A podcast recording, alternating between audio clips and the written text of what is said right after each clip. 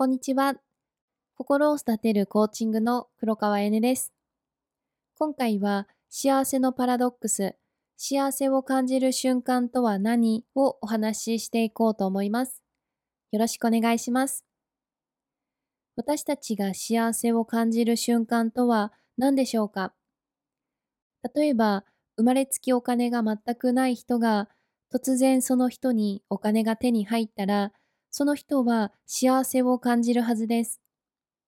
ここで大切なことは、その人がお金が手に入ったから幸せと感じているのは、以前お金がなかった経験があるからです。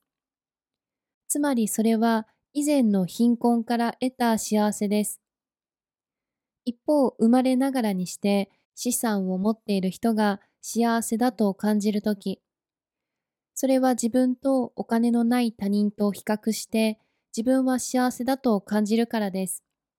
これは私たちが幸せを感じるためには一定の不幸や貧困が必要だということを示しています。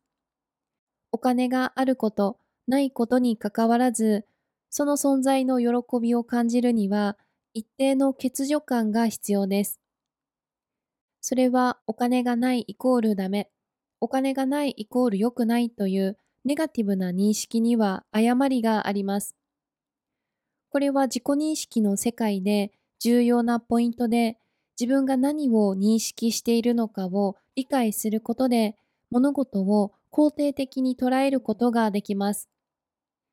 今あなたが感じている貧困や不安は幸せを感じるための認識の一部かもしれません。